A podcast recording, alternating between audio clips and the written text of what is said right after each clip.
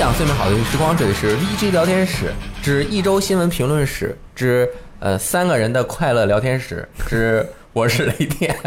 我老大，大家好，我是 E K。哎，今天为什么我们三个人在这里一个阳光明媚的中午来录一期电台节目呢？哦，现在是中午是吧？对，啊嗯，为什么呢？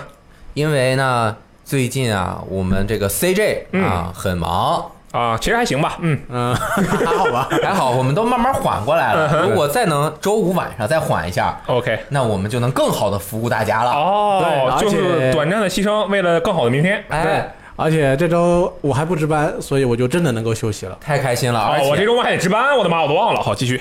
啊，那你还是别直播了，晚上晚上八点休息一下吧。OK，然后还有这个上海要什么，要来台风了，所以晚上我们得早点回家。对，哦就现在我们正在直播跟录制的时候，哎台风正在向我们靠近。，对，所以那么万一晚上如果我们直播直播到十点，哎回去也许就失光了。对，就失失失败了，就回不了家了，哦就得露宿街头，在暴雨中，呃，那个行进。OK 就 OK，很苦。对但是呢，这个一周新闻评论室要带给大家的新闻特别的厉害。嗯哼，这周就有一条新闻，大家一定要听，为什么呢？什么呢？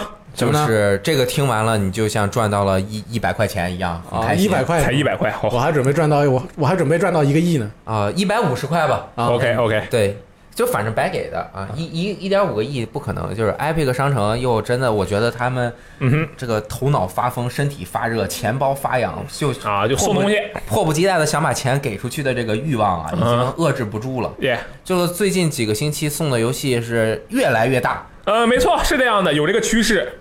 那哎，么这次呢？目前现在啊，大家打开这个 Epic 商城送的叫一个 Gnog 的一个游戏，这是不知道这是什么一个解谜游戏啊 OK 卡通的啊，反正我也领了，我还没玩儿。嗯。但是呢，八月十五到二十二号这一个星期嗯。厉害了，厉害了，他送的是呃 Hyper Light Drifter 呃，光明旅者是吧？和嗯哼，你最爱的游戏，突变元年伊甸之路，这个太厉害了。没错，我直播过，也在之前的电台里面讲过这个游嗯，然后我们这个 APP 里也有这个游戏的相关的文章内容。哎，它也有中文。嗯哼现在这个八月下中下旬。，OK，免费登录 Epic Store，大家上去领一下。嗯就算你的电脑玩不了这个游戏，呃，我觉得你应该先说一下这到底是个什么类型的游戏呢？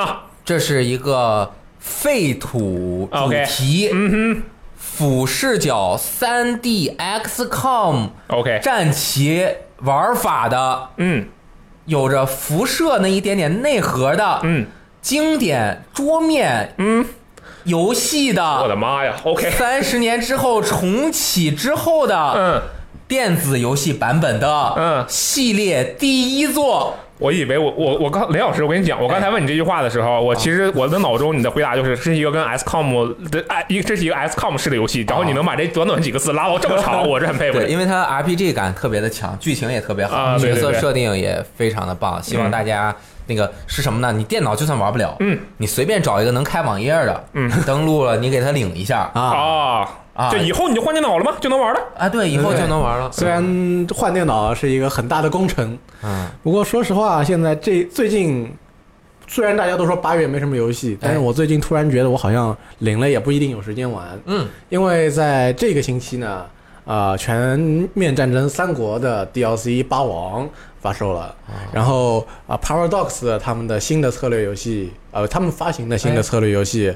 啊、奇迹时代的新作 Planet Four 也发售了，所以这个对于策略游戏的玩家来说，最近还挺忙的。对，而且火纹还没来得及玩完，对不对？哎，你也在玩火纹了？啊，对啊，哦，对，你的游戏终于到了。对。呀，现在拼死拼活，终于玩到第三个月了。嗯，但反正我觉得嗯哼。Epic 商城这样做，说明他们第一嗯，真的有有钱。对，第二还是急需扩大用户数。嗯。可能现在他认为他们的用户数还不够他们的预期，为什么？嗯就是他一定平台有一定的用户数了之后，日活也上来了，嗯，他才能更好的，或者说用更低的成本嗯去把一些第三方的游戏拉到你的哦平台上面哦。对对对对是这否则你整天往里添钱，你这个是个无底洞无。底洞，对，你光是通过钱，我给你两百万，你的这个游戏上一下我们。如果可以你能够独占，我给你八百万。哦可以啊，对，那这 这这这再多的钱也填不过来。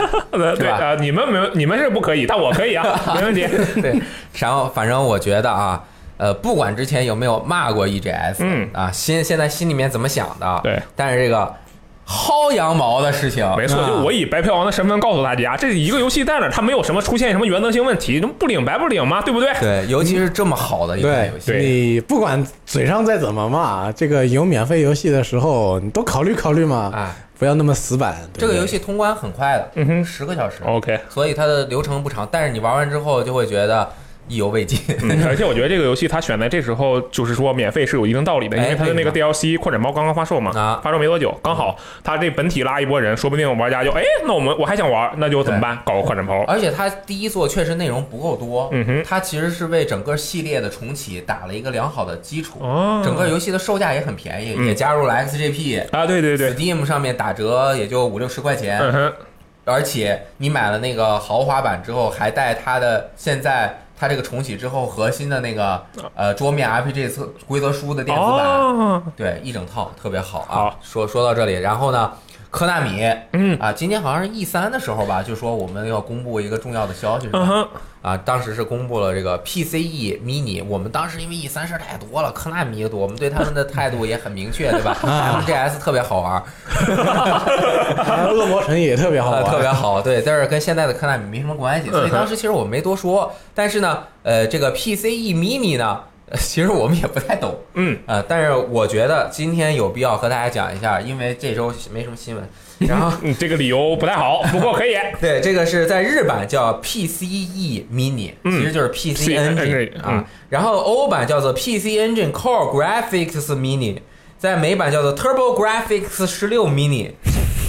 啊，这个是 OK，那个呃 Turbo Graphics 是什么意思啊我觉得啊先说一下这个呃硬件的当年的定位，？OK，它是啊八位 CPU，嗯十六位显卡，嗯所以它出的时候，它是以一个十六位机嗯面世的，嗯哼竞争这个 NES 或者说 FC。嗯，结果呢，它上市之后，真正竞争的是 MD 和 SFC，领先了自己一个时代啊，一个版本相当于所以它。相当于一个代中的一个产品，啊所以它最后失败了。OK 啊，但是这个游戏机呢，它也做了很多外设。就我了，因为我没有玩过，这全是我查的资料啊据说它的原版的那个机器是当年反正最小的一个家用机。哦当然后面它还加了那个 CD-ROM 的一个那个嗯，对，啊，那个光驱吗？还是对什么？哦哦哦，光驱，就叫所以叫 PCE CD 啊哦什么的嘛。然后它在欧美的名字就叫做 Turbo Graphic 十六，为什么呢？就是那个 graphic 怎么写的？G R A F X，嗯其实就是 Turbo Graphics。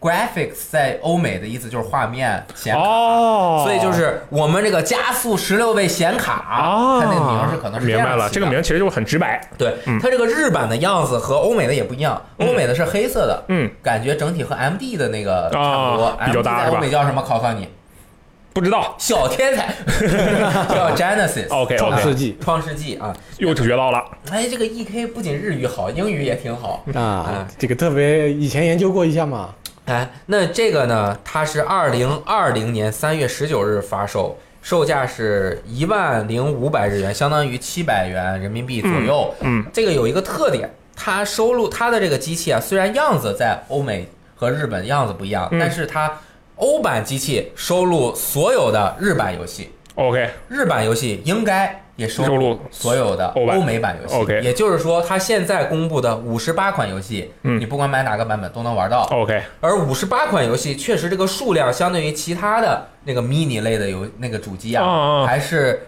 略胜一筹。啊，而且。你可以看一下这五十八款里面都有哪些名字。哎，当年这个机器啊，就受到了这个呃科纳米大力的支持，嗯所以这一次是以科纳米的这个呃品牌来领衔带头去出，但是呢，里面的五十八款游戏那肯定不都是科纳米的，嗯哼，有很多是科纳米的。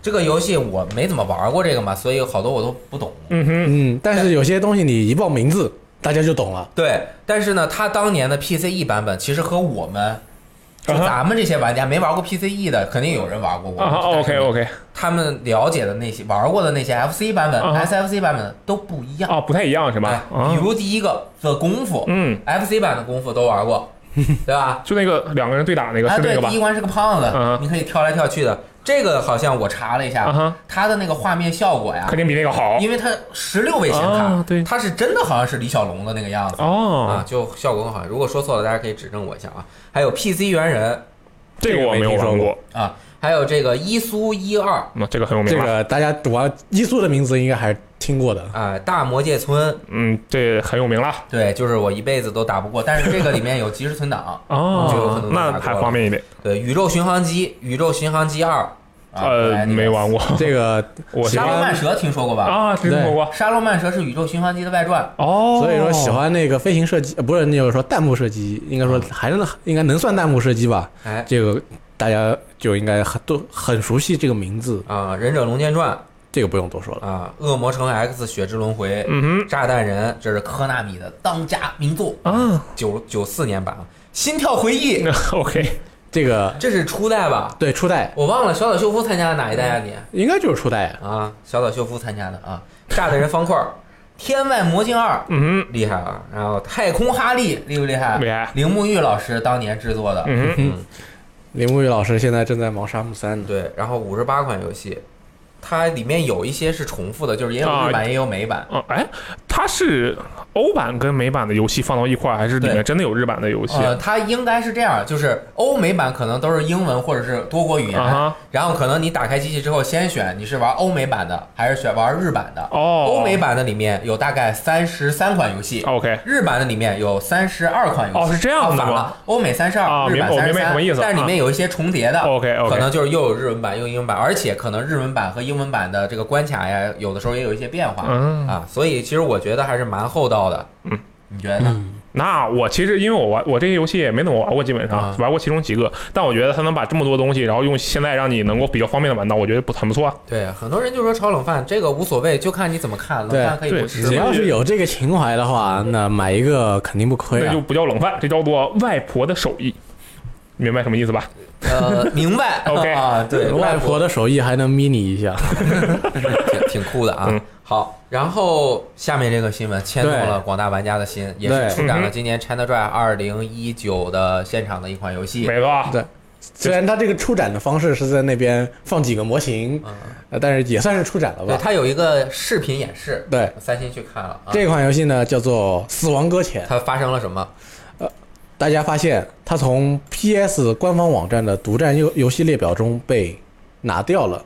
就是说原来是有的，对，但是后来呢，这个官官网的独占列表当中就没有了《死亡搁浅》的名字。哦，甚至这个官网的独占列表我都打不开了。对，我不知道是不是这个域名有什么问题啊，反正我就是打不开了。啊对，有关《死亡搁浅》呢，当时在游戏公布之初一直有，虽然他是在索尼的发布会上公布的，呃，所小岛秀夫在索尼的那一场发布会上如王者归来，迎接大家的欢呼库基玛，库基玛。像小像那个 Michael Jackson 当年有一个 MV 一样，就是走在地板上，那个地板会亮，知道吗？就是有 magic。对，OK，然后他王者归来之后，公布了一批一一个大家都看不懂的预告片，嗯。告诉大家这款游戏叫《死亡搁浅》。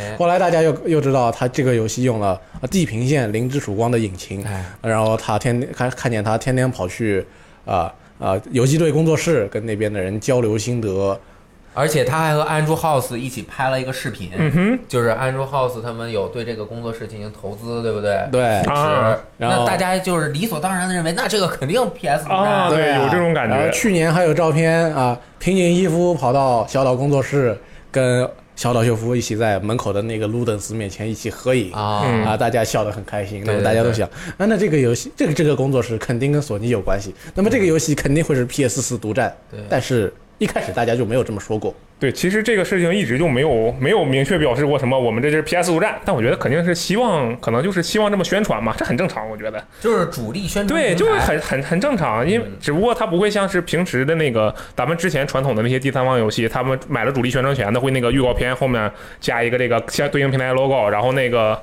三个平台。比如说最后，比如说一个游戏，它三个平台都有，然后但是其中一个平台主力宣传，它的那个封面会在最前面，那个平对对对对吧？嗯这个其实我觉得就是大家觉得大呃，就是可能一部分人吧，把这个事情看得太严重了，就感觉哎呀，它不是 PS 五战就怎么怎么样，我觉得其实没必要。这很正常吗？关键是他从来没有说过 only on PlayStation。啊，对，这也是。尤其是在公布之初的一个小小的采访之中，我们得知这款游戏还是有 PC 版的。怎么得知？他他没有否认是吧？呃，如果他他说嗯游这游戏将来会上 PC，这是在游戏公布之初的一个没有多少人在意的一个小型的采访当中。直接就说过了。对，所以当时大家如果看我们在游戏我们网站上面的游戏资料卡上面，《死亡搁浅》上面对应的平台写的哎对 PS 四和 PC。哎，对，当年还还有人那个微博私信我，截了个图说你这啊对对对是不是写错了？要不要改一下？每次都有读者朋友来跟我们说，哎，这游戏肯定是 PS 四独占的吧？你们再加了个 PC 上去。嗯但是我们对此，一个是看着那个古老的采访，我们觉得这应该没说错吧？另一方面，我们又内心又很疑惑，万为一什么能上 PC？万一这个他就是随口说说，他自己都不当回事儿，后来就是 PS 四独占的，我们也很疑惑，但是我们坚持着没有改。这说明我们作为这个一个，然后不停的被人问，但是我们就一直坚持下来了。嗯对，我觉得这个事情正在慢慢验证我们这个标的是没有错误的，这点就非常的好。那在这样一个事件之后呢，死亡搁浅马上又要和我们见面了。嗯接下来就是科隆游戏展，嗯，然后小岛秀夫会带着死亡搁浅去，说不定就公布新演示，告诉大家这个游戏要怎么玩。我我觉得可能是那个就是独占一段时间吧，也有可能，比如说先独占个一年，不知道可能几个月，然后后面再上其他的平台，这 很正常。然后宣传那边就故意引掉了，也很正常。那我觉得索尼那边肯定出了，也也是有一些资助的在里面对，对所以说。我觉得他想把其他平台就弱化掉，他既不成既不提他们，也不否认，这是一个挺挺正常的行为。对对对而且我认为在游戏正式发售之前都不太会说是，而且也不会明确的跟大家讲我们这个游戏有 PC。对，嗯这是他们官方发言的一个宣传的思路嘛？啊就像阿罗刚刚说的，就是这个意思。嗯对我们一起合作，嗯我们给了你那么多资源去推你，我又比如说可能索尼真的有对他们公司进行投资，嗯又给你提供引擎支持，你要外边人要用他这引擎，嗯那不还得给他引擎费用吗？啊对而且对对这个引擎，就我所知，嗯好像还没有第三方的游戏用。哦，好像是这样的。都是索尼第一方、嗯或者是第二方独占的游戏，他才愿意把这个共享给你，因为好像这个引擎是有他们冰蛙还是叫什么那个，嗯在 Naughty Dog 的那个引、哦底层团队有有有有支持，才做的越来越好嘛。对而且还有一个就是直到黎明那个 Supermassive Game 那个工作室，嗯他们原来的 Until Dawn 什么不都也是用的地平线这个引擎嘛？但是他现在做那个棉兰号棉兰号等等那一系列的那个嗯哼，他就改成用虚幻引擎了。哦它是 PC、PS 什么的都有嘛。，OK，对嗯然后小岛秀夫最近他说了一回事，嗯，说了一件事情，他说我们正在加班加点，确保这个游戏能够按时发售。他在这一段话里边说，他们自己是一个独立工作室。嗯那么大家意思还是很明显的，说他们其实意思就是说，我们其实不是第一方，应该也得不到索尼太多的那个，呃，索尼虽然有帮助，但是索尼也不是完全的帮助。对，但你也挺好你你觉得我你你你们知道我个人认为是什么样的吗？嗯这毕竟是一个商业嗯的事情。啊，对，这个工作室建了，招了那么多人，很多都是业界老兵，嗯那他的薪资肯定不低。啊，没错，他这个办公室你看布置的也不错，嗯，就做那模型那大玩意儿，那也挺花钱的。是的，是吧？新川洋司都出去打打打零工挣钱了，对吧？帮嗯 SE 余生是吧？那对，虽然游戏没没成功啊，就是他们成本一定非常高。对，这个挑费，你用这么多大演员，嗯这得给人不少钱呢。是就不是说我咱们关系好，我这作品牛逼，你来刷个脸就行了。对那你也是要付钱的。嗯，这游戏开发成本那么高，嗯，然后算计一下，如果只发 PS 四平台，它是不是能够赚回成本？嗯，一种做法就是你就独占，赚不回来的成本，我给你们补上给你补上了，嗯但是有可能他们认为你可以登录 PC，嗯，呃，我们主机和 PC 现在的竞争关系啊，没有那么强了，不是那么的强烈，嗯。虽然也是竞争，用户有的时候还会有一些重叠，但是呢，可能索尼这边考虑我不限制你。那么我们双方挣到的钱没准都更多一点，啊。我也不用花更多的额外的资金，对对对对但是对，你又能挣到更多的钱，哎，双赢，而且前期的宣传还以我为主，嗯。可能他就觉得啊，这样的做法个也蛮划算的，是吧？是呃 win win 的，呃，OK OK，双赢双赢，包括玩家嗯也也开心。对，那可以在更多平台玩到嘛，对吧？其实既然既然已经不是说你是第一方了，那你我已经没有权限去强制你这个东西一定要独占了。那么对于小岛秀夫他们这边来说，可能卖完了一在 PS 上面卖完了以后，过一年过半年再去登录其他平台，那也是一件好事，能让更多人玩到嘛。而且我觉得 PC 版不会那么快，为什么？嗯这个引擎没有 PC 游戏运行过呀。哦，明白了，那是吧可能需要移一下，或者这里面有一些工作量在里面。对啊，对这个做完了，地平线没准都上 PC 呢。好，地平线给先给死亡搁浅探探路是吧？Until Dawn，地平线有点悬啊，毕竟它这个是真的是第一方。但是 Until Dawn 上 PC 的可能性也很高。OK 对 OK，不对？嗯，不不过现在更有可能的想情况是，先在 PS 四上面出，对对对。等 PS 四出完了以后，立立刻宣布我们要出 PS 五版。哎，PS 五版卖完再出 PC。等 PC 等 PS 五版卖完了，我们再出 PC 版。啊，就死亡搁浅皇家版对，之前有一个游戏就是这么做的，这款游戏叫做人王吗？GTA 五。啊，这个 OK 荒野大镖客救赎二也这样，你看是吧？啊，我估计也是差不多。公布而且我跟你啊讲，没准 GTA 五能在在 PS 五上再卖一遍，你说没有道理不卖，对啊卖爆。他没有，因为他没有必要再做那个再做 PS 五版了，因为 PS 五向下兼容呢。哦，但是它可以重新弄个盒儿。你像 Xbox One 的那个向前兼容三六零游戏，好多它再版的就用 X One 的盒儿重新啊装的。啊啊，啊，哦，那就是那就包装盒上了，把那个 PS 的 logo 换掉拆然后换成换 PS5 五。对啊，以后都这样的。OK 呃或者以后我觉得呀，嗯以后主机就别再分代了，你以后也叫 PlayStation，OK，那边就叫 Xbox。然后就不停的零件推修斯之船是吧？不停的换零件。对你让别人也不知道他买的是第几代。那 那跟我买台 PC 有什么区别？以后我们就是传主机是吧？别我嗯正常现在是传 PC 嘛，就自己买这个各种件儿拼，然后我们就传主机，就把这个买这个显卡这些歘传一块儿出来，不知道啊，那那我那这跟我买 PC 有什么 PC 没啥区别别。对，搞不清，反正未来反正云游戏了啊啊？对，到时候云了不需要主机了。啊，世嘉好像也有事儿是吧？对，刚才说到科隆游戏展，那么啊科隆游戏展上面，世嘉他们要公布一款未公开的三 A 项目。你要什么想？你要想啊，世世嘉嗯三 A 嗯未公开，嗯这三个关键词放到一起，索尼克哎，但是像世嘉这样的日本公司，他们其实很少会以三 A 这个名字嗯，来对，定定自己的作品是吧？而且作为世嘉这么一个以日系游戏为主的公司，嗯为什么跑到科隆去公布一款三 A，而不是等到 TGS？啊，对，我猜嗯是哼，他们合作关系非常好的日本一的《魔界战机六》，那能三 A 吗？它改成了一个在线 MMO RPG。我随便瞎说的不不不乱套了。那应该是你猜是什么？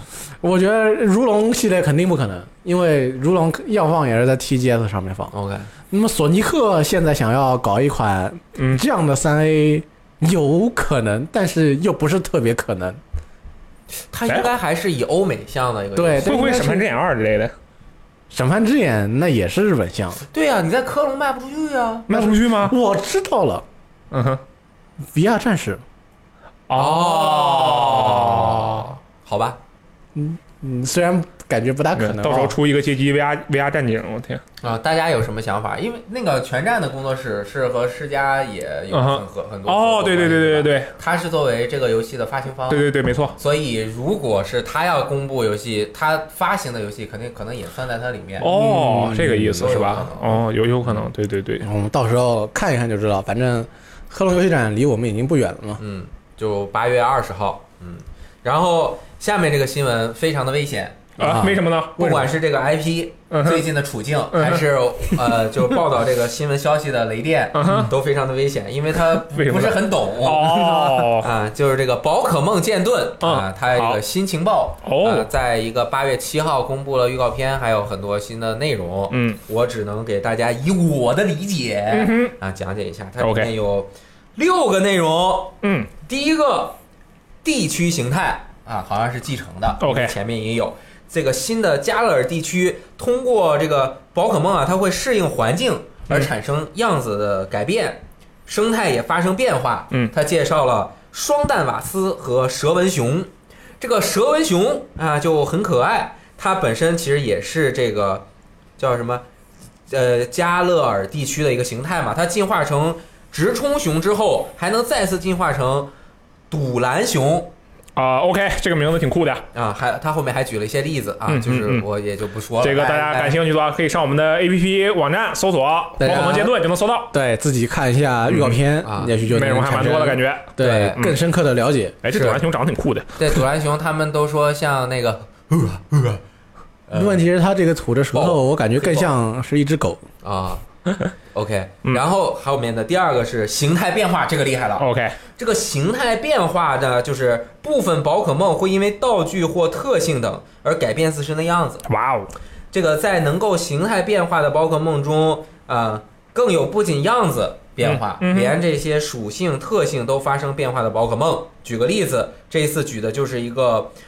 比卡丘的变种啊，这个是引号的，其实没关系，哦。好，叫做莫鲁贝可。莫鲁贝壳，哎，它的这个样子呢，就是像比卡丘的身子，像个小电鼠，但是它的耳朵和比卡丘不一样，啊耳朵被切了一刀，变成了有个小耳垂儿。嗯哼，大家可以想象一下那种超市卖的三色冰激凌，它的那个形态差不多是那个样子的，就是三种颜色的冰激凌，分别是这个巧克力口味、香草味和黑巧克力口味，我瞎编的。啊，对，就是这个。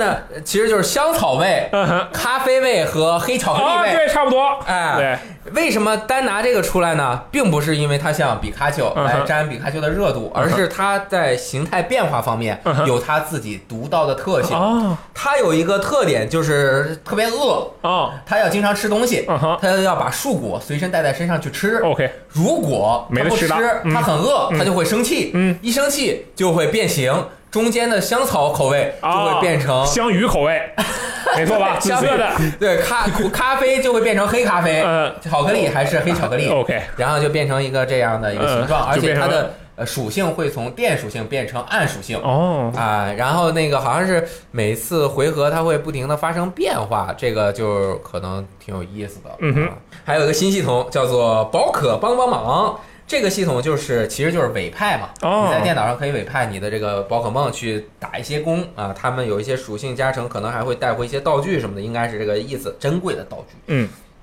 第四条公布了一个新的劲敌劲敌还是什么劲敌啊，和一个那个反派反派叫做劲敌，名字我都没记住啊，这个叫比特，嗯他们说有点像女王啊，这个配穿的这个紫粉色的这个外外套啊，这个后面这个厉害了，叫做玛丽。玛丽呢，她感觉应该左边头发是梳上去的，对右边头发是耷拉下来的啊，原来是这样的发型啊，就哦很酷。呃是挺酷的对她刚出现，就大家有给她有了一个定语，叫做新外夫，啊。就是我也不是外夫是什么意思呢？外面的外，呃，夫夫人的夫，外面的夫人，我的妈呀！你这个说话很危险，外边的夫人。啊，就是那个玩只狼的时候，我是第一次哦知道外，知道这个词是吗我我我以前知道外敷，但是不知道这个词已经成为了个世界流行用语。哦，我就看只狼的速通，嗯老外在打是叫永贞是吧？对，艾玛，啊，打艾玛的时候，嗯他在那个速通那个不是有个列表吗？打那个艾玛写了个外夫，啊啊 我才知道哇，欧美人也叫外敷啊。啊，那么这个外敷呢，它是后边它是 W A I F U，它真的是汉语拼音不，这是这是日本，这是日文，啊，哇伊夫它是想要用一种用日语的发哇衣服音来发出 wife 的音。哦，那么这个就是说，这个是属于欧美宅当中常用的一个词，就是意思还是老婆哦，反而是欧美宅用的更多啊，这本来就是欧美宅，哦，因为咱们这边可能就叫老婆。对。嗯，对，就比较直白。大啊大家都叫，就国内的呃那个动画爱好者，他们都叫老婆。啊像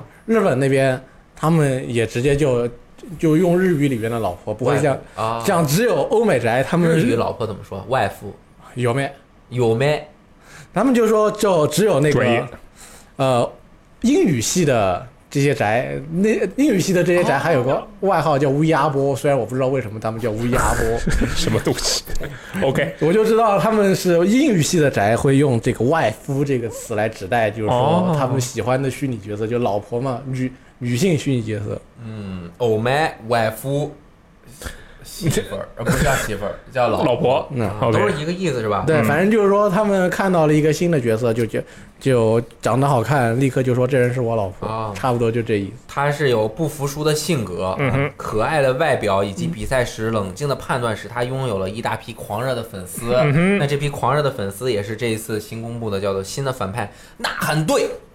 这一群呐喊队就是在你在这个道馆嗯。探索旅行的这个过程当中，不停的冒出来给主角一行人捣乱、百般阻挠的啊。讨厌鬼。就噪音污染呗，那哎，就是他们为了让这个玛丽，嗯就是刚刚说的外夫啊登上冠军宝座而不停的呐喊嗯啊，对其他挑战者做出什么占据旅馆不让你住，抢夺交通工具不让你行，抢夺你的食物不让你吃，这个是我瞎加的啊，嗯。在对战中大呼小叫，妨碍道馆挑战的行为，就是小孩子的那种妨碍对手的行为，差不多。对这个样子也特别的嚣张啊这个真的是应援团，嗯。看起来像是两个，虽然他们看起来非常的世纪末，但是行为看起来特别的小孩。啊，就很酷啊，嗯。带着一帮跟班出现的新外夫啊，好，反正这个宝可梦天尊会在十一月十五日发售，啊。这个简繁中马童。然后上一周是一个非常重要的一周一整周，因为这个各个财报啊，啊，对，都开始往外放，就要还有这销量啊都往外放，没错。对，所以说接下来我要汇报的内容就是这个各路游戏销量大合集。你看太好听了。啊、对，而且我还准备的简单，你知道吧，就特别方便。那我先说，OK，我们马里欧创作家二又重回宝座日本实体版啊销售，对对对在风花雪月夺回了一次之后，我们又回来了。那毕竟马里欧嘛，对，反正也没事儿，也是我们任天堂第一 OK 方的。OK 啊 OK，好，然后这个销量大汇报正式开始。首先是我二零一八年的年度游戏，还记得是什么吗？雷老伊师？曼突一万多块钱。OK，这个是我这个二零一八年年度游戏之一啊，哦是这个出路 Way out OK OK。然后呢，这个游戏双人分屏合作，这个具体玩法嘛，我相信大家也都比较了解了。这个制作人老兄是那个发奥斯卡的人，嗯，然后这个游戏呢，已经累计销量突破了两百万份。你要知道，就是这个游戏，首先它卖两百万份，这不是什么大事，但是这个游戏的特性是，有一个人买了，不没有任何门槛，另一个玩家都可以跟着玩。那就是说四百个人玩，而且。按照我这种白嫖王的玩法，这个销量至少要乘以八，因为我们当时一个群里，哎，有八个人，一个号八个人，你知道吧？轮流玩，厉不厉害？当然，这个是我们这个行为不值得推荐啊呃，也有道理，因为这个游戏基本上你就玩两遍，啊！对，玩一遍半。对，玩一遍半就把啊不同的选择再试试就完事了。对啊，你说这样的情况下，它都能卖两万多万套，对不对？说明这个游戏真牛。没错，而且就说明这个类型的游戏现在已经很少了。对，说明他比奥斯卡牛逼。还是奥斯卡厉害一点，我觉得。嗯，OK，反正我其实这个新闻吧，本来是没有在我的安排之内的，但是。嗯我一看到这个销量，我再想到他这个卖的这个方式，我就觉得一定要把它说出来，给他做一做宣传。而且这个这个发奥斯卡的老兄也说了，说我们这个新作马上也要出了，还会对这个合作游戏呢有这个让大家觉得玩到更新鲜的合作游戏。我觉得这种游戏现在特别的少，这话我之前也说过，所以说大家一定要支持一下，对不对？林老师，你想一想，你上次玩合作游戏是什么时候？哦，Way Out，那我又怎么了？真的吗？真的是个维奥的吗？真的吗呃，我们两个一起合作玩过，哦，那种合作是吧？不记得了。嗯哦，咱俩一起玩过合作，玩过那个马里奥创作家嘛，对吧对对对对对对对。嗯？OK，然后是第二份销量是这个卡普空的各种销量，啊哎，这个卡普空二零一八年年初发售的《怪物猎人世界》累计销量已经达到一千三百一十万份，它应该是迄今为止卖的最好的这个怪物猎人系列游戏，没错吧？厉害吧？倒吸一口冷气。我为卡普空而高兴，我为他自豪啊！当年就是认准日本市场的时候，怪物猎人一说，那我们这个骄傲，我们自豪，我们四百万双白金，double 白金，四白金，对吧？PSP 当年也是各种对，就双白金。那那个那个评评分，那又怎么？么样？人家你你不去欧美发售，你不全世界发售，你这差三倍啊！嗯，故呃，这就是打开了这个世界市场的好处。厉害，对，厉害厉害嗯。然后这个今年发售的，今年三月份，哎，是三月份吗？嗯，啊，二月忘了几月份啊，一月份，不好意思，生化发售的《生化危机二》同志版，对对对这个也是大家编辑部同朋友们非常喜欢的一款游戏。基本都玩了吧？对，应该是，反正我是玩了，应该我我不知道谁没玩，应该都玩了。啊，这个小姐姐没玩吧？她玩了吧？玩了，嗯那都玩了。然后这个销量是四百五十万，我觉得这个成绩也还可以，而且它跟那个什么其实蛮逼近的了，跟那个生化六还是生化几？生生化六对，应该是比较逼近的了。嗯然后因为它现在才才没多久嘛，嗯，然后还有嗯，然后还有这个《鬼泣五》三月份发售的，二百五十万。我觉得吧，《鬼泣五》这个销量，就是怎么说，跟我心中想的差不多，跟我预计的差不多。但是我觉得它其实可以做得更好。对它和其他的两个一比就不行了。对，但对主要是他这个题材限制了他，但是他肯定有各种方法。他就如果他想的话，他肯定有很多种方法来把他这个销量更提一步。比如说增加一些这种呃，比如说这个不是常玩动作游戏的玩家呀，也能玩明白的，也能玩的比较开心的这个模式啊。或者我我当时想了一个特别简单的方法，他把那个什么搞回来嘛，他把《鬼泣四》里面的那个骰子关呃骰子关搞回来，就是尼禄的那个尼禄跟但丁都都都玩的，但是但丁直接把台子给打碎了的那个。那那个你想啊，他一个随机就当成一个呃推进式随机冒险游戏来玩迷，你游戏，对，但是我记得当时评价并不好。没错，这个被人喷爆了。但是你要知道，就是我觉得啊，我个人感觉，就是这种类型的游戏吧，我们不能，我作为一个特别喜欢鬼泣的玩家，但我真心希望他能继续走下去。如果他还这么一直真的专注于这个动作游戏的这个领域，我肯定特别开心，我觉得我操太爽了。但是我觉得这对他的发展是不健康的。啊，不能说不健康吧，就是会抑制它的发展。我觉得它确实需要想一想怎么做出更多的变化来吸引那些新的玩家，然后保留这个呃之前我们这些呃经常玩的玩家的一些内核，对吧？我觉不然它会完蛋的。我觉得吧，这个事情对于鬼泣来说很难，因为这次鬼泣五是系列时隔许久之后的续作，嗯然后，它又是立足于满足老玩家的想法。没错，也就是说，老玩家你想怎么玩，你在这个你拿起游戏，你拿起手柄，你立刻你以前的感觉立刻就会从这个嗯游戏当中体现出来。那么就是说，老玩家是满足了，但是从销从这个销量上面，我们又能看出来，其实这老玩家的人数也不是很多。那、对，确实是这样。对然后这个也跟动作游戏本身的形式是有关的。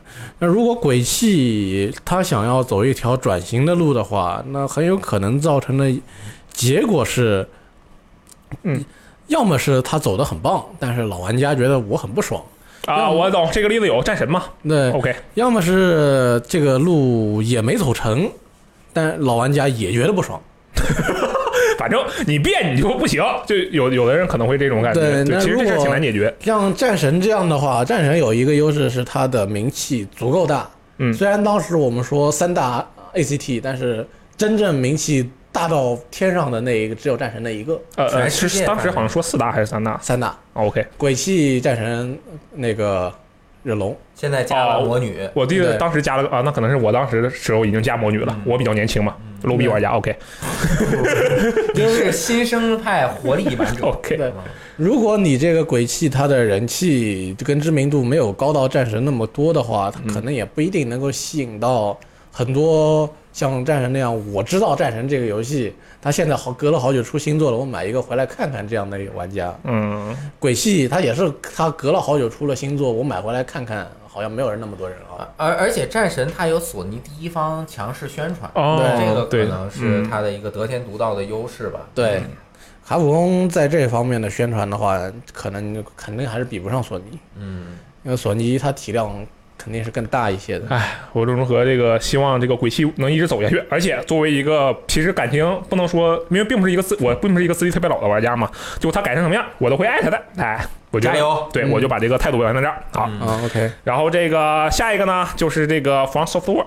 OK，OK，然后它其它这个其实没有公布具体的销量，就是大概说了一下我们这个公布了，今天公布了，还啊惊喜吗？啊，今天公布了？对，那个《只狼》全球出货量是三百八十万好，份。这个验证了我们刚刚电台开头说的话，就是哎太忙了，然后就导致没看最新网站新闻，抱歉。哦，这个那就公布了销量，然后呃，你你记得只多少吗？狼三百八是你吧？对，记得多少三百八十万全球出货量。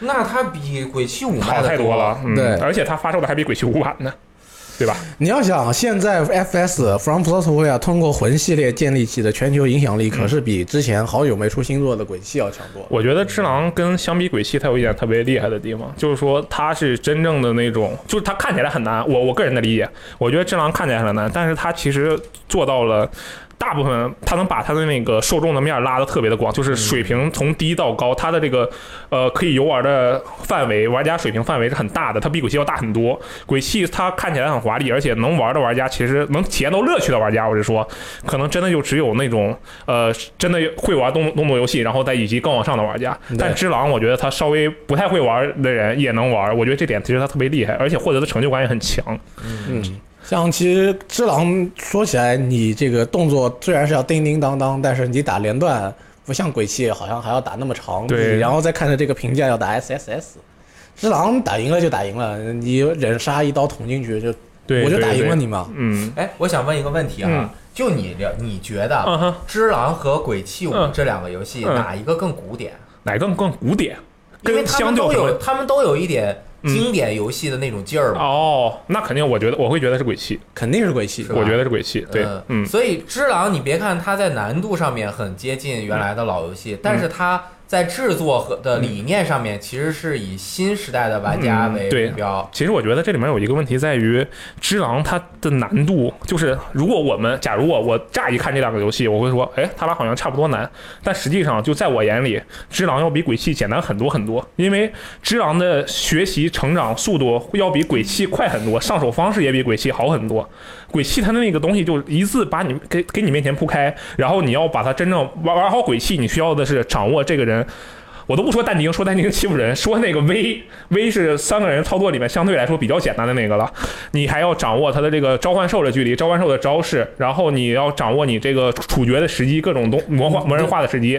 但只狼就是一个机制，往往那个往简单了说，嗯，呃，鬼泣，你现在这次给你三个角色玩，每一个角色你先要熟悉他这个游戏这个人怎么玩，嗯，你红魂有了以后，你还要买招式，啊对。买了招式以后，你还要想我新来买的这个招式怎么跟我旧有的招式组合起来，对，每一个人还有不同的武器，嗯，然后你还要想我这个武器跟之前的那个武器，我在哪个场合用这个武器，怎么衔接？然后怎么用，怎么用能够把这一个打个，把这一场战斗打过去，打过去以后，我还要怎么用，让让他看起来就哎打的评价更高一点。嗯只狼就是只狼一把刀，目的很明确，我很简单很明确，一把刀加上副武器，打打赢了就是打赢了，我就是把你这个 boss 干掉就没就完事儿了。我觉得这个这个个就是最大的区别。对我在我眼里啊，只狼就跟那个什么一样，就跟马里欧一样。呃，就不管怎么说，其实《只狼》对于 From Software 其他的游戏来说，更接近一个纯的动作游戏。嗯哼。那你觉得平成年代最后的最强动作游戏是哪一个？那我就你我雷老师，我跟你无冤无仇，你为什么要这么害我？我拒绝回答这个问题。不过说到底，我觉得可能还是鬼泣，因为鬼泣它是一个更古老、更贴近我们在玩法更古典、哦更贴近我们传统意义上的动作游戏的一个动作游戏。那我知道了，嗯它能够定性平成年代这个年代最核心的那一块东西，对，最经典的那个时代。就是我嗯。他刚才我也看到有人说，他就是进一个战斗区域，空气墙出来把你封死，你就在这个区域里边用你的那小呃用你的那个武器跟技能把所有的来犯的敌人全都打死。嗯。对，嗯，真的，我觉得其实就很像老的那个二 D 的时候那 beat 'em up，就是清版过关游戏，啊其实是它类似，嗯，一脉相承。嗯，嗯，对，哎，所以说像现在战神的动作性已经开始出现一点往简单化的方向去走了。嗯。其实我觉得也也不一定，你就是希望大家以后就是不是说大家去了，这个开发者们以后做这个动作游戏，就是尽量把那个基础机制做的门槛更低一点，然后延伸性更长一点，让玩家一个机制也可以享受到更多的乐趣。但鬼泣不可能这么做，所以说这就是鬼泣的它的一个一个门槛在里面，它没办法，因为它它如果鬼泣只有一个机制，那就不叫鬼泣，那就我也不知道它叫啥，反正它就不叫鬼泣了。反正鬼泣的内核是摆在这里的，他如果接下来卡普空要出鬼泣六，鬼泣还是用这一套鬼泣的内核，我觉得他应该不会再去把鬼泣改成别的样子。我觉得有一个解决方法，一个游戏正常现在鬼泣五六十美元是吧？反正以后我跟你讲，再过个二十年，呃，是二十年太长了，过个对十年，再过十年，鬼泣一二三重置版还会出的。反正到时候咱们到时候买这个游戏的人嘛，肯定还是固定那批玩家，就是大部分人肯定还是固定那批玩家，就是玩鬼泣玩上来的人。到时候你就干脆把价格涨一下算了，涨到什么七十八十九十那样算了。嗯，我觉得它这个呃有一个门槛或者是台阶儿，它没上去，就导致它有的时候不太好行动。就比如说战神，嗯刚刚说的，它 IP 的全球影响力已经达到这个高度了。对对对，嗯它到时候重启，我再做一个全新的玩法，嗯，它有再大获成功的机会。对啊，因为就是而像《鬼泣》这样的 IP，它没有达到那种全球超高影响力。嗯，你一换了玩法，没准连原来那点地盘都就不爱玩了。对，那鬼鬼泣这种游戏，老玩家就是它的根。嗯，你如果你要换玩法，你都不知道你有多少的新的玩家愿意去玩，而且你自己还把这个根给给砍了。对。而我一直最近在琢磨的事儿啊，嗯其实就是这个游戏开发技术嗯在时代那一段时间之内，嗯。它对游戏呃策划的影响吗，影响嗯哼，特别的严重。嗯哼，就比如说，为什么《鬼泣》当年在 PS 二出的时候是还是要刚刚弹幕怎么说叫什么厕所关门儿？啊，对对，厕所关关关厕所是打法，就你只能在里面一通瞎打，因为他整个游戏那会儿它做不到，我嗯整个场乱走，如果乱走开，可能我的一些动作啊，嗯，还有一些想要达到的表现力，他达不到。反正就技能不够呗。而且他还是刚刚从那个三二 D 进入三 D，啊，对，很多引擎的局限和游戏开发者在游戏策划时候的那种思路，嗯。都没有完全打开。它受时代呃的这种思想的牵制和技术的牵制，同时导致他当年用他力所能及的这个情况下，已经做出他能做的最做到最好的地方了，最好玩，嗯，而现在你还是拿那个模型，嗯。用新的技术来做，肯定没问题，嗯。你有更好的表现力。对。但是新的技术力就给了游戏更远的边界，嗯大家还都在探索新的边界。你可以做一个很核心，像战神这种，嗯它就是真的是完全在探索一个新边界，嗯，一镜到底，这个流一样的这个流程，嗯，这种越肩视角能够达到了整个大地图的这种表现。以及它操作的这种流畅感，嗯，这是它在新时代的一个探索。探索，所以，就我最后就一直在想嘛，为什么战神拿了那么多的年度游戏？嗯，肯定跟这个 R 星什么媒体人缘不好，或者是什么这个什么加班有影响，对对对，我觉得这个关系不太大。对嗯还真的就是战神在整个引擎时代，在这个时代下，我们的游戏机制能够拓展到什么样的嗯对新领域？对，没错，是这样。它真的是有一个极大的它其实有有探有前有前进者有探索者的这个身身份在上面，而且跟这个观众朋友们说一下，就是我们并不是大表哥黑，这个雷电老师是最整个编辑部最爱大表哥的玩家，大家不要觉得这个事情是在是为了黑大表哥啊啊，。那不会其实就是我们很明显的看到，就是说他这次给战神那么多奖，很有有很强烈的鼓励鼓励这种拓展自己、改变自己、拓展自己新边界的这种呃鼓励在里边。像大表哥，他还是大表哥二，他还是延续着阿星一贯的极致电影叙事，跟他开放世界，嗯，跟精细开放世界这种做法。所以说，他不过是把以前自己做到的东西再往极致上再往来往上面推。但是它多了交互系统，哎，对但是你像大表哥二，它其实就是把三六零那个时期、嗯他们做的开放世界的嗯机制，做在新的时代做到了极致。嗯哼，而战神是把 PS 二时期的那个、嗯已经奠定了那个基础，嗯就重新推翻了啊，对，给扔了，相当于重新起了嘛，对，其实你比较一下 GTA 五跟大表哥二，你说大表哥二在开放世界跟电影叙事上面是不是有进步？有进步，嗯肯定有进步。那是不是都说我们阿星在自己擅长的这一个领域达到了突破自我，进入了下一个等级？好像还没有。嗯，他是把这一个等级，现在我们看到的这一个等级上面的很多表现推向到了极限，但是到了这，但但是他还没有到我突破这一个自己给自己，我自己给这个开放世界下的这个，呃，怎么说？给自己给他下的这个标准，我还自己没有突破下的突破自己下的这个标准，还没到进入下一步的这一个阶段，所以说，期待 GTA 六啊，所以你觉得有可能吗？哦，你说 GTA 六出的时候我还活着吗？我觉得有可能。是不是？这你感觉火，就是有可能它有一个全新的突破。我我当然相信，我肯定是相信 Rockstar 的嘛。嗯，哎，正好说到 Rockstar 啊这里面这个呃销量大报告的最后一个，正好就跟这个 Rockstar 有关系。OK，好，这个《坏打镖客：救赎二》，我们刚刚已经聊了半天了，它的出货量呢破了两千五百万。你看这游戏虽然没，但是它卖的最多，两倍于怪物猎人，而且还没有 PC 版。对还没有 PC 版，哎，我的妈！然后这个 GTA 五破了一点一亿，这个我也，其实这个话就相当于是我感觉就是我们好像哎，之前好像刚说过这个 GTA 五又卖了卖了多少份儿，这个每个月每月每个月都要说，就说 GTA 五今年又卖多少，这个月又卖多少份儿，那个月又卖多少份儿。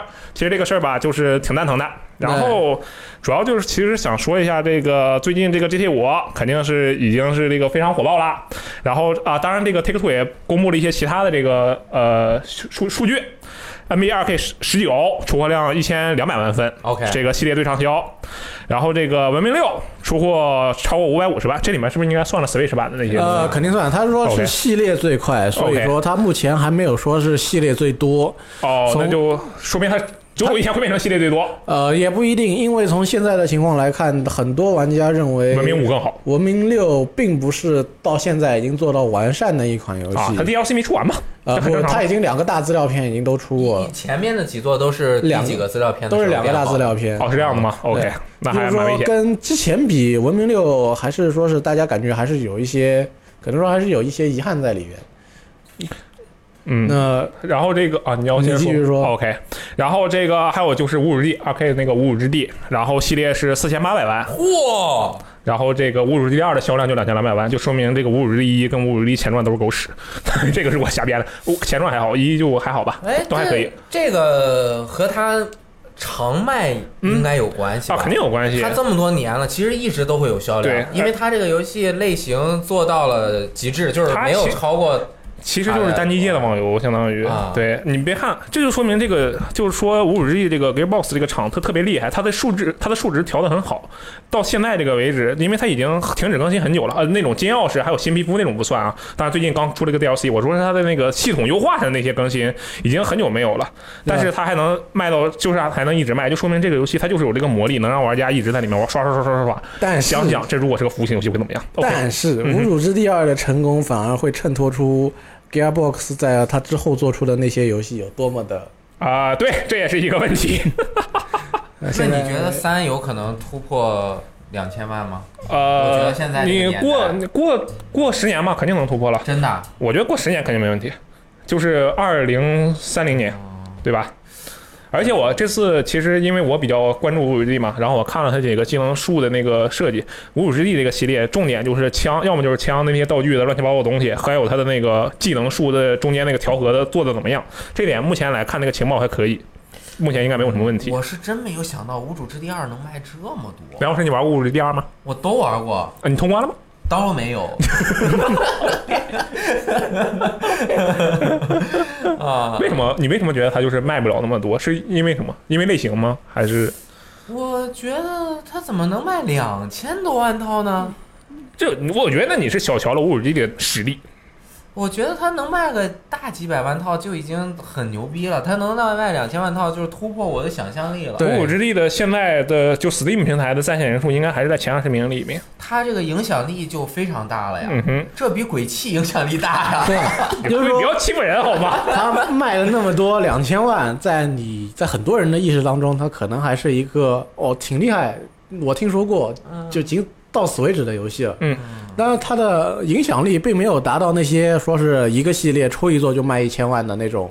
使命召唤是吧？不，使命召唤那不是一千万，就是说有些游戏它名气很大三 A 游戏，OK 它一个系列可能一座卖一千万，不能像也没到什么像 COD 那种一一座卖几千万那种 OK 程度 OK，嗯但是大家就觉得哦，这一个这个游戏肯定比无主之地要牛逼啊。嗯但是你现在一看，无主之地要出货量两千两百万，嗯，那个怎么感觉好像跟以往的认识不大一样？啊，我觉得哎它是包括帅杰克合集的吧？应该肯定是包肯定啊括的。嗯，帅杰克合集，那包不包括 PSN 会免领的呀？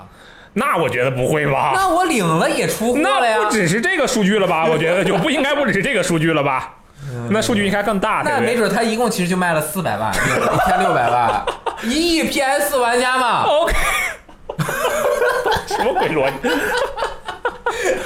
啊，反正雷老师，我要跟你讲，就是无主无主之地二这个游戏，用户粘性很强，非常强。然后它是一个四人合作游戏，所以意味着那些用户粘性强的老玩家可以随时带着这个新的新新玩家入坑。回来我就发个调查一下 OK 我们就直接调查一下，嗯，买过《无主之地二》的人，那个拨打《无主之地二》，没有买过的大一是吧？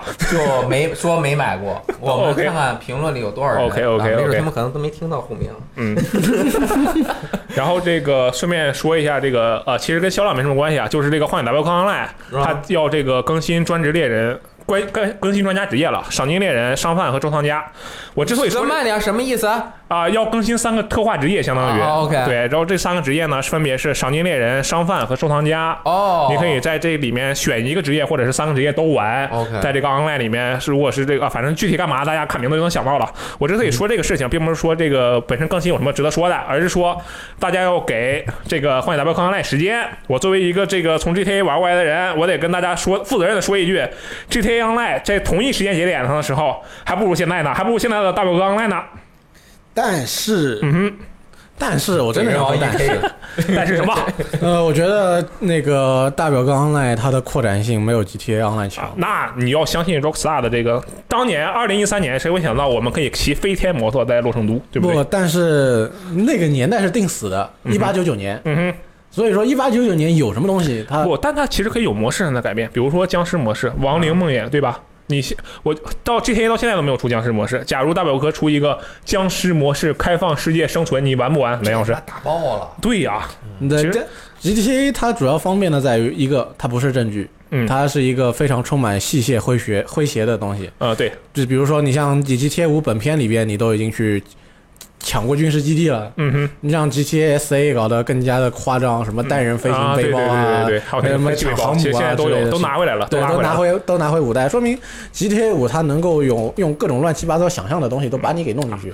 这个嘛，我们就要相信这个开发者的实力。但我就是作为一个经历过的人，我要说，这个 GTA Online 当时同期的发售的这个窗口的时候，发售过几多长时间？反正就这段时间，这当时的 GTA Online 还不如现在的大表刚 online 呢。但是你这样比，我就也可以 E K 附身来跟你较量一下 E.K.。附身下去。GTA Online 是不是 R 星做的相对来说的第一个成功的网游？但是他你听我的逻辑。OK 行，你可以这么说，是不是是第一个？那他做完这个之后有没有经验了？啊？有那他如果有经验了，第二次再给你做，我今天做了一份鱼香肉丝，你吃了是，嗯哎，第二次做也，哎，做了一个星期，你吃好吃了是吧？好吃啊？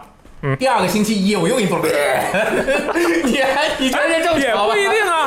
没事，没你这个我倒可以，我倒可以给你举个反例啊啊了啊。有一个有一个 游戏叫《全境封锁哦》，一代给你吃了很多屎，二代一开始你上来玩觉得很不错，过了一段时间以后，他把一代给你吃过的屎又重新给你喂你再吃了一遍。那就是他忘了，你们这忘了，你不能因为他忘了，你再给他那么多时间。林老师，我跟你讲，你要是看 Rockstar 这一系列所有的游戏的多人模式，你会发现它是有延伸性的。哦，GTA 四的那个多人模式引入这个等级机制，然后大表哥那个一的多人模式引入那个开放世界跟那个那个那个那个那个不上来了，任任务制合作模式对吧？乱七八糟的东西，它是一步一步延过来的。哎，所以说大大表哥啊，这次的大表哥 online 它肯定会继承前面的优势，慢我。明白了，就像蘑菇一样，它要慢慢长，啊、对，哎，它不能一下长成一片森林。没错，呃，蘑菇能长成森林的吗？蘑菇把森林占满了，那就有点可怕。反正就是我我之所以说这个事情，就是为了跟大家描述这个。当然你现在就不要玩了，就是之后它肯定会变好的，大家要给它一些时间。我是相信它能变好的，但是我还是那个观点，就是说我对于它的延展性还是持有怀疑态度。就是说，至少是 GT 以 G T A O L 来对比的话，它这个也有道理。嗯你这个证据，嗯哼毕竟大镖客它还是相对来说没有那么多插科打诨的东西。嗯，它不插科打诨，他很多东西他就没法加飞天摩托。哎，但是大表哥有一个比 GTA 有一个 GTA 绝无仅有的优势，什么？大表哥他能种地。啊、就是他可以更新一个种地模式，GTA 做不到，那种地他顶多做 QQ 农场，它 那也行。机器人啊！GTA 的问题在于，它随着它现在在在线模式的时间已经是随着现实时间在往前走了。那么意思就是说，它可以随随随便便的拿出一个科幻玩意儿来跟你说，啊，这就是我们这个世界新研制出来的东西。嗯你还没办法反驳，嗯，然后你又多了很多新的游戏乐趣在里边。那好像大表哥不能这么做。我觉得把大表哥加一个机械马，哎，柴油朋克马，你看当年那个那个《亡灵梦魇》里面四匹马帅不帅？嗯，对吧？火焰马、亡灵四匹马，我去把那马加进去，玩爆！不过大表哥要做的话，可能确实得往柴柴油朋克这个方向运行一下了。还真没准儿未来弄一这个牛逼了。嗯。以后就又不做大表哥三了。OK，嗯以后做个柴油朋克大表哥 online 也挺好的。最后一个了，最后一个，刚才我们的那个销量数据当中，其实最后有一点没讲啊，就是说是 Take Two 它的收入，哦，对，对不好意思，它的收入当中呢有很多净收入有百分之六十七来自用户的经常性消费支出（括号里边是 DLC 内购、氪金等等）。哦，那么提到这个氪金呢，我们就要谈到开箱。嗯，那么为什么氪金嘛？不是买鲨鱼卡，就为了开箱，就是为了开箱。对，那么可能对于阿星来说买鲨鱼卡更多一点，但是对于其他厂商就不一样了。嗯。那么开箱随着开箱越来越成为一个大家关注的游戏业的一个焦点内容。没错。呃，就有很多的人想要规范一下这个行业。OK，那么最近美国娱乐软件协会啊，在当地时间呢八月七号宣布，呃，索尼、微软、任天堂三大主机商都已经同意，要求带有开箱元素的游戏公布获得游戏道具的几率啊。嗯那么这个政策实施之后呢，所有他们旗下平台的游戏都必须公布这个。呃，获随机获得虚拟物品的相对稀有度或者概率，嗯，所以你看 GTA、OL 的赌场里边，哦啊，就是其实只要登录他们的平台就要公布是吧？对，哦所以你看这个赌场里边啊，你这个摇转盘，啊，对，他会告诉你，他会告诉你我摇出这个东西的概率是多少。那么现在你看各国的手游也是啊，嗯一个新卡池下边先告诉你抽出某个等级的角色的几率是多少，嗯，然后至于每一个角色到底几率是多少，他们可能不说，但是我先告诉你，我抽出最高级的角色的几率是多少，百分之一、百分之三还是百分之六，嗯，对不对？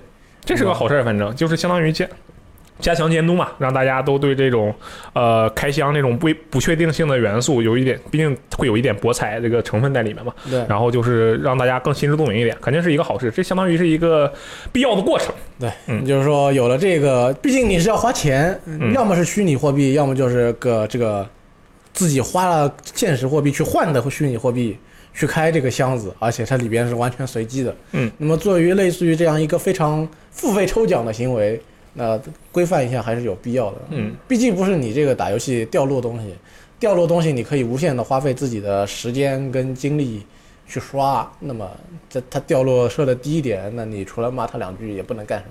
嗯，一旦和钱挂上扯上关系直接的大钩之后，就嗯会有这个什么相应的这个诈骗呀啊对对对一些手段不透明的话，确实对一个平台，就是你偶尔这么做，你如果持长期已久了，就有一些这个反对的声音，绝对肯定是的，而且对平台也不健康。对他们这个平台三家直接同意这个，我觉得现在是不能再晚了，因为嗯现在这个风口浪尖儿，舆论上面这个事情已经非闹得非常严重啊，了。是是是，如果你现在不再赶紧出一些那个解决措施，嗯。这个对整个游戏行业都不好。嗯。对，其实说像手游这边行业已经是走得更前面一步了。啊，，对，先是那个公布出率数据，呃，不是说出率数据，就是出率，公公布出率，出率完了以后再给抽卡增加那保底，嗯，就是说有各种各样的形式，但是总之不会让你抽到付了很多钱还一无所获。嗯那么可能说下一步我们这个主机这边的氪金开箱也会加入类似于保底的机制，也说不定。那么让大家不至于那么的凄惨，是吧？嗯，可以。嗯，好，那以上就是本周的新闻。其实每天我们由于时光的 APP 上都会更新大量的新闻，没错，超多的。大家可以下载个由于时光 APP 去看一下，然后在里面发表评论，就像我们一周评论室一样，有新闻评论的评论师一样。哎，是是是，评论的很开心。嗯对啊，然后我们最近组举办了一个活动啊，两位现场的都是这个活动的执行者。啊哈，嗯，这个活动就是一周摸鱼三分钟是？吧？是每个人说的都不一样。对，原来我们两个同时宣布这么多活动，哎，真的是又摸鱼又评论，然后还有这个啊是什么正事儿。正事儿正事儿啊，正事儿就是我们现在啊，游戏时光人气角色总选举，哎上周也跟大家说过，呃，上周那个时候是跟大家讲要开始了，嗯那么这周是跟大家讲已经开始了。OK OK，在现在大家听到的这个时间段呢，补遗是已经结束了，没错。海选呢已经开始了。嗯哼，海选一共进行四场啊，每一场都是二十个人当中仅七个人。二十选七，竞争激不激烈？对那个非常残酷。残酷的一批。对，那，我们迅速的把人数从二八十个削减到二十七、二十八个。明年我们就这样，二十个人里面每个二十个人选一个人，然后一对一对一四强，开玩笑。啊，然后虽然很残酷，但是嗯我们还有给那些角色一次复活复活的机会，啊，对，所以到最后我们决出三十二个人啊，然后再进行下一轮的比赛。那个那个时候淘汰起来可能温柔一点啊。嗯哦，今年是嗯。两年以内的游戏可以参加，对，游戏的和去年一样。主。角，嗯，我比较在意的是补遗的有哪些都加入进来了。比如说，举个例子，《鬼泣五》里面尼尔、V 和但丁这三个是嗯我们官方直接刚开始就有了。对。然后他补遗维吉尔，嗯。对这个非常轻松的，对，他是整个最高的，他是补遗票数最高的人。OK，嗯，然后还有九郎啊，对。只狼的皇子马库斯，呃底特律的马库斯，马库斯？嗯对呀，是叫马库斯啊。就那位反抗军的，对对对对，领头的那位。寸头，嗯，还有约修亚，嗯，又来了，每年都有他。他的应援选手们、应援观众们真的很强力。那、大家都想再看他每一次从补遗杀入正赛，又从复又从复活赛杀进三十二强。啊，亡国之心的罗克萨斯，哇，这振东的高兴坏了。这如果没进，他以后再也不来我们这儿录节目了。他很不爽，因为我们没有在一开始的名单里面选中这个角色。对，因为振东的精神支柱就是罗克萨斯，振东就是罗克萨斯，罗克萨斯就是振东。振东哦为什么是黄毛？就是因为罗克萨斯是黄毛。啊，真的假的？那这个角色平时穿背心吗？呃呃，穿啊，就是很酷啊，就振东什么样，罗克萨斯就什么样。哦，那我知道罗克萨斯也健身，我对洛克萨斯这个角色突然有了明显的认知。好，说着玩的啊嗯，哼其实还是有一些差异的但是他很喜欢这个角色。审判之眼的哎山浦文，也这里我就要说一下，大家吧，其实把这个补遗吧想的太复杂了。如果你有一个亲友团，而他们恰好又是 VDTime 的用户的话，你完全可以靠一己之力把一个角色硬生生的拉到补遗里面来。我们这边嘛，有一位非常知名的作者，之前呢哦也录过电台，这个呢他叫做刺客密语啊，啊。然后呢，他非常喜欢这个《审判之眼》《死神一眼》里《死神一眼》里的这个角色山浦文也。这个人呢是这个呃《审判之眼》里面那个跑酷的小子。如果你们玩过这个游戏的话，就知道我会说什么不知。道是谁。一开始戴着面具，后来他是跑酷的。然后呢，这个人既没有出现在我们的这个正赛名单里，然后呢，也没有一开始我们完全 nobody fucking care，就是是这个吗？没错，就是他。我们就想，这个人怎么可能进五一呢？没人会选他呀。哎，这个人拿到了七票，这七票里面有一票是刺客密语投的，剩下的六票是刺客密语让别人投的。就这么几票就进了？没错，这个后面到后面每个人的分票分得很散，哦不像维吉尔他们一下一维吉尔一个人拿二十多票你是。不是也投了？我没投，哎，我我作为参赛者啊，不是主办呃执行人，不能跟他们同流，但是六十多个小号呢？不能让他们上手，啊他们到时候会投投给四十七的。呃，怪不得四十七每年都能进。所以我就说吧，大家如果想要参与我们这个总选举嘛，其实也是很简单的了。你去找一个亲友团，让他们这个进来补遗一下。但是今年已经结束了，明年你们还有机会。像这个什么山浦文也啊，他就能进到这个补遗名单里，就可以想象到你要是有足够的人力，就可以把他塞进来，没有问题，好吧？嗯，我觉得吧，这进来也是一轮游，那肯定的，补遗进来的，除了维吉尔这种，就确实是我们没办法了，他是不只能让他补遗的人因为我。们规则是每一个最对，最最多只能放三三个，对，一个性别只能放三个，维吉尔是没办法。你看那个封面图上面都这三个人都站着了，那我们没有办法，不能说 维吉尔你挤到谁呢，好像都不合适啊。然后哎，就不不念那么多了吧。对，反正补遗就挺多，我看看女性角色这边有没有啊？尼亚补遗进来的，对，因为我们这次决定，我们鼓励这个黄金国的角色们，明白我啊？们但是我们知道，就算我们不填，他也会进来的，所以我们并不担心。啊，《王国之心三》的西恩，这个就是和雷克萨斯一组的。哦，哎，洛克萨斯是吧？洛克萨斯，我靠，好惨啊！他们两个本来就是被遗忘之人，然后他妈的 比赛，怪不得振东生气，俩人都是被遗忘了，还要通过这个，就是想让大家更记住他们一些吗 OK 啊，可以，好。那么大家也是多到我们游戏时光网站进行投票。对我们投票这次这次啊，你说投票还有奖有什么奖？啊、我们会有各种各样的奖项。对，嗯，呃，这比如说，如果你参与了每一次投票，可以参与那个汽油联机宝的抽奖。OK，如果你为你喜你喜爱的角色，啊，创入创作了一些应应援的应应援的文章啊之类的，哦有可能获得 Festival 提供的周哦游、那个游戏周边。如果你参与了全呃最后一场投票，投给了冠军，那么你还能够获得冠军特制徽章。呃，我们网站徽章啊，不是实物。反正就是奖品很多了。对，然后多是关注一下我们那个微博，嗯我们在开始的时候会对发微博，而且大家同时啊，同时可能还会有一些微博转发抽奖在里边。然后大家也可以多多关注我们今年这个，哎，这个技术组的同学们也为了今年的这个人气同源局做出了很多努力，加班加点的为我们做出了新功能，到时候我们也会应用一下，请大家期待，哦好吧？现在还看不见，对但是我们投票的时候就看到了，没错对非常酷。嗯对好，我们以上就是本周的新闻评论了。OK，对但是呢，我们觉得意犹未尽。嗯，哎，尤其是呢，最近几天呀、嗯上海不太平。啊，对，为什么呢？嗯，因为为什么这也跟我们今天中午在直播的原因是一样，是有关的相通的。嗯，那就是上海马上就要迎接一个台风，虽然我我忘记了它叫什么名字，但是如果大家现在去搜索一下各大气象网站的话，而且可能现在听录音的朋友已经来不及了，就可以看到太平洋上面有两个巨大的气旋，就台风，哦一个冲向日本，一个冲向上海。好开心啊！啊，我也不知道为什么要开心，那好开心啊，听起来。其以往嘛，其实上海不每年到那个天热的时候，嗯，六七月、八月、九月，大家都不可避免的会提到台风这一件事情。嗯如果是在九月份来台风呢，大家可能内心还有一点点期待，尤其是学生，有点期待。因为万一台风直接冲着上海来了，那就停课了嘛。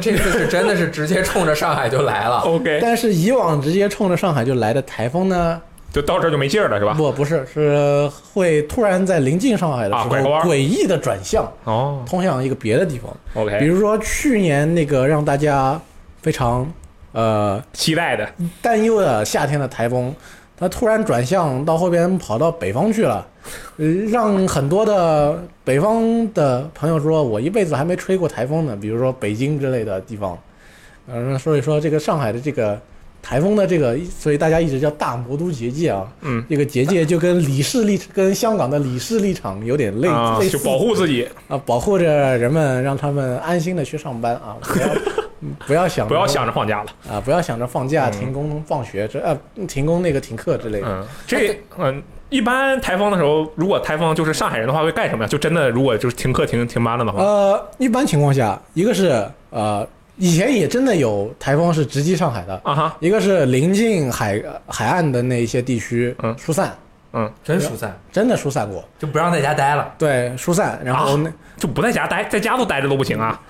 OK，继续然。后出，因为那个地方那个地方可能是直第一线很危险嘛，一个是疏散，一个船只是可能也会换位置进行停泊，可能嗯在台风直接经过去的那个小型船只、OK，渔船之类的要换地方。那还挺大的事儿呢。然后当时嗯就临近地方的那个窗户要告诉你要加强，外边摆着的，比如说像摆在那个你窗户伸出去的一个铁栅栏上面的那些花花草草，收走，都得摆回摆进去。因为不小心如果吹掉了，吹掉了，砸到地上，如果砸到外边的人了，怎么办哦很危险。啊外面的人在这个天儿走也是挺危险，心挺辣的。对啊，像那个呃户外活动要取消或者是延后，哦，比如说明天，就是说这个周六哎，翻 face 的有一张有一有一场那个中超比赛在上海，哦，原来。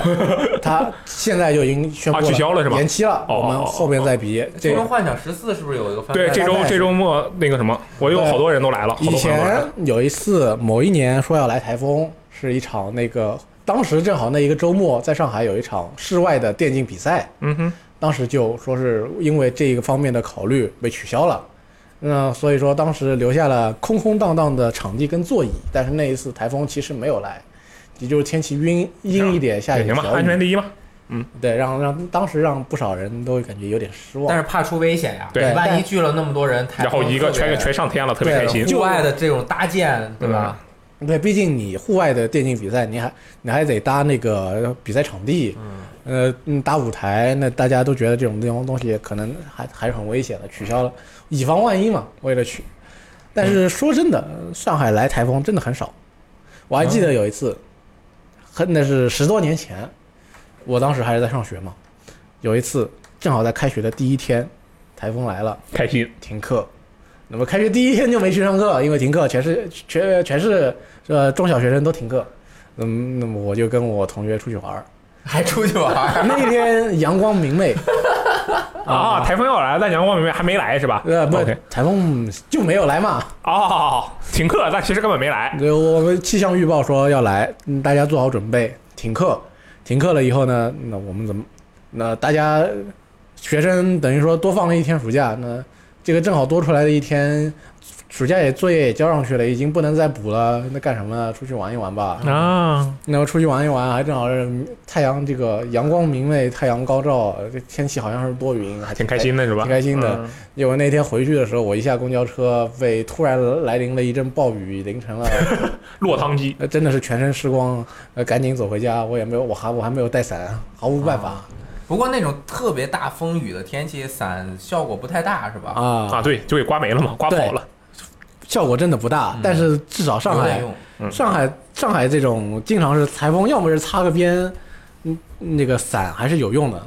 我觉得上海，很很少会有大风把你的伞给吹刮吹的那个翻起来。嗯，上海相比那个相比这边的话，就是我来这边之后才经历过一次台风，啊但是之前在哈尔滨的时候，其实我第一次经历台风是在哈尔滨，然后哈尔滨那地方，我觉得可能是它地理位置的原因嘛，就很少经历，很少台风。方嘛，对对对，然后当时我第一次经历台风是大一还是高三，我忘了。然后台风一来，哇，那可开心了，就没见过，你知道吧？啊，就特别新鲜，就觉得特别开心。然后当时觉得，哎呀，那也不能上课，这干嘛呢？然后就看台风。呃没有没有有。出去，然后就找当时女朋友就打游戏吧，那就没事干，然后就就打各种游戏，一种各种意义上打游戏。然后朋友一起打游戏，啊、对各种摔意义跤游戏，啊、我可没这么说啊，反正就是，然后当时看台风了一整天，你知道外面就呼啸，然后你在屋里就打游戏，反正也没事干。然后之后台风过去了，再看我那是那个印象，那个场景我特别印象深刻，就当时哈尔滨它两边啊、其实各个城市都会嘛，两边都植树，然后那个树直接就。就是那种像是楼要塌的那种感觉，直接直着折了一个角的四十五度的角，明白吗？等会儿你说树对，折了，然后你用楼进行比喻，就是举个例子嘛，哦不说起来还挺挺接近的，就是不是挺接近，就是说挺近的一件事情，就是去年的台风。啊，去年九月份在深刮到深圳的那个台风，搞得不是说当时照片大家就觉得哇，这上班真的跟丛林冒险一样，啊，对，说什么树都倒了，对树都倒了，挡那个顶着倒在这，呃，倒在地上，大家想要去上个，呃，去就像不管开车肯定是很难开了，已经。车都被砸倒了，砸砸破了。对你，你想去乘个地铁，你还得通过这个全都是树枝跟倒下来的树干的那个路。丛林探险，对，这个当时当时那个时候正好是 TGS 前嘛，嗯，就是我我当时跟一起去一起去的时候碰到了 TG 呃不碰到了 UCG 的朋友们，他们说他们那一天就穿过丛林探险的这个城市 去机场，哦再乘飞机去，我当时觉得哇，那真是太哎可怕了你。你经历过那种特别危险的那种天气吗？上海经历上海还真没有，因为我一直待在上海嘛。那你人生中最大的痛那个危险经历就是去巴黎呗？那也不是特别危险，嗯，嗯，抢劫虽然很危险，好像也没危险到那种程度啊，。哦那你你人生中还有比那危险的吗？说来给我们听一听，乐呵一下。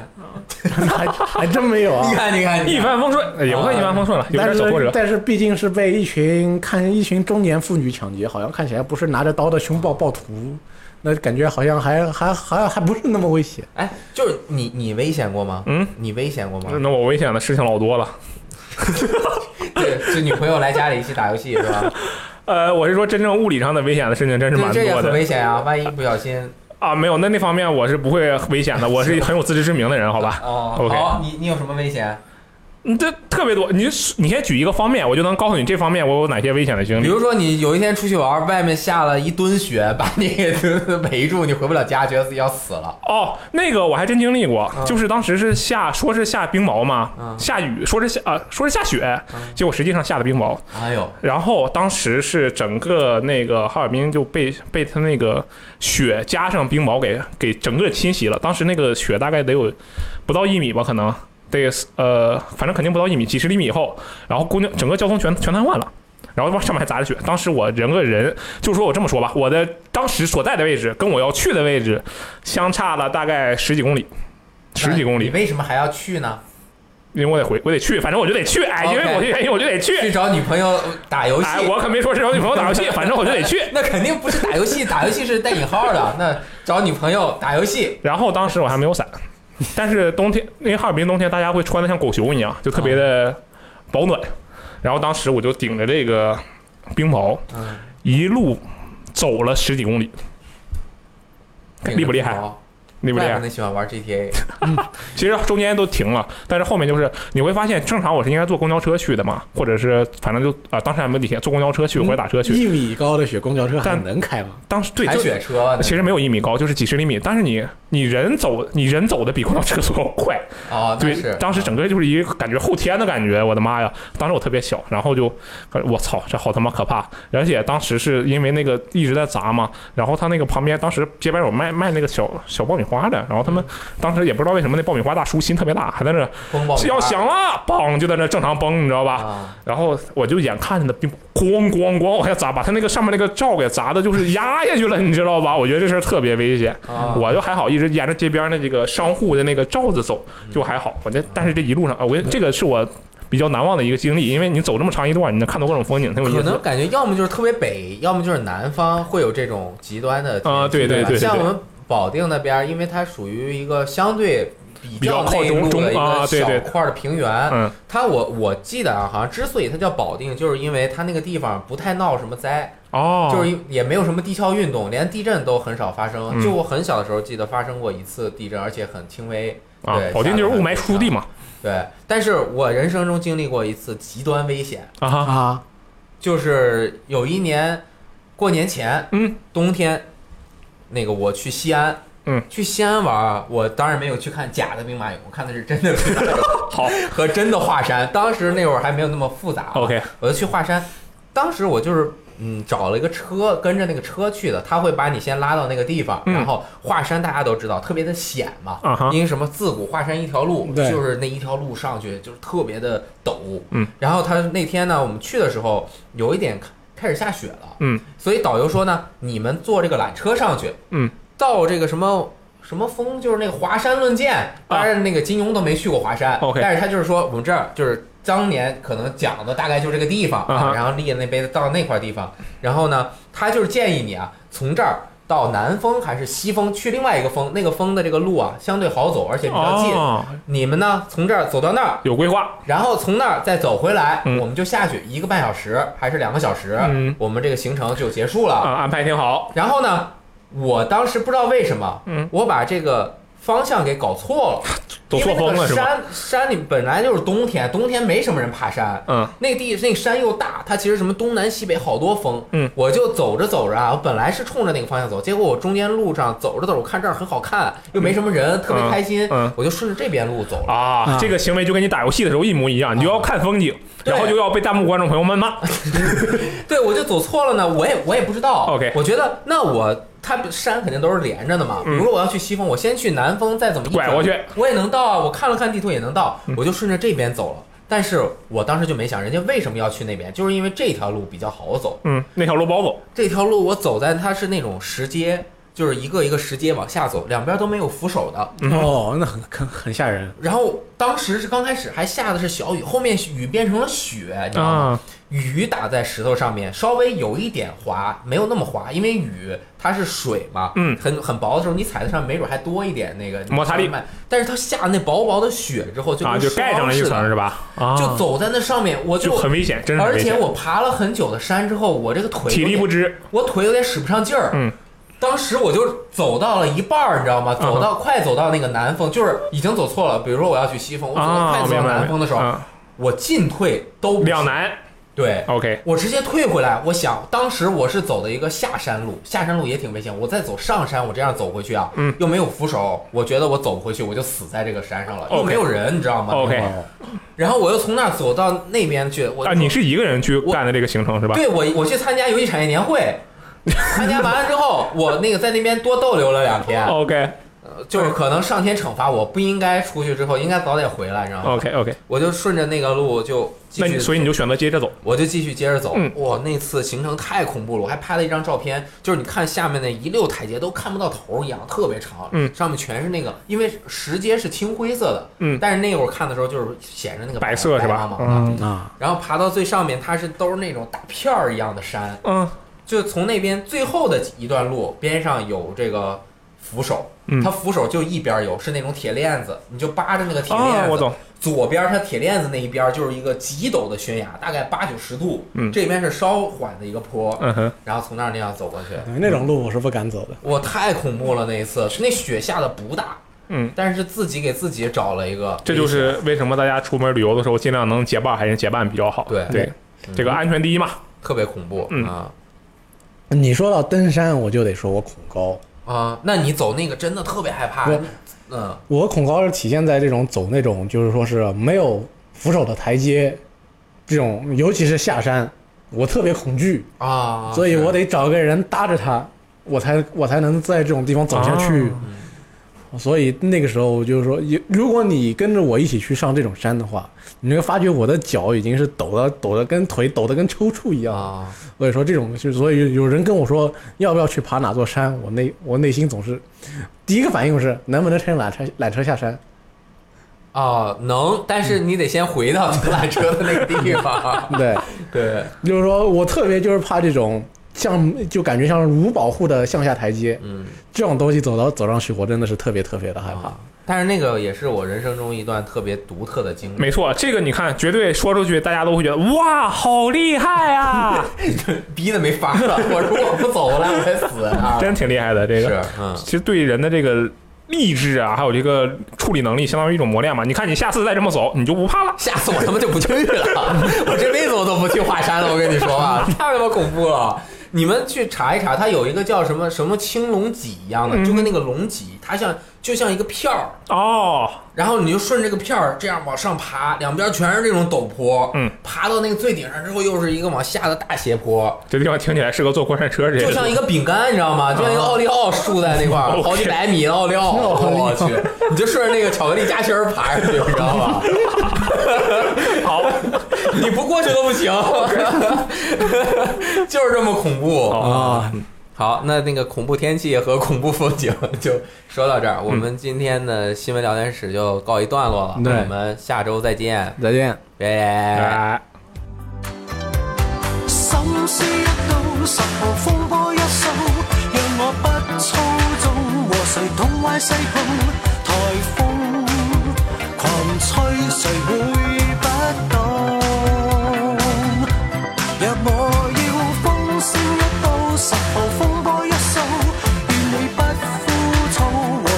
测不到？台风狂吹，谁要等老？留在留在本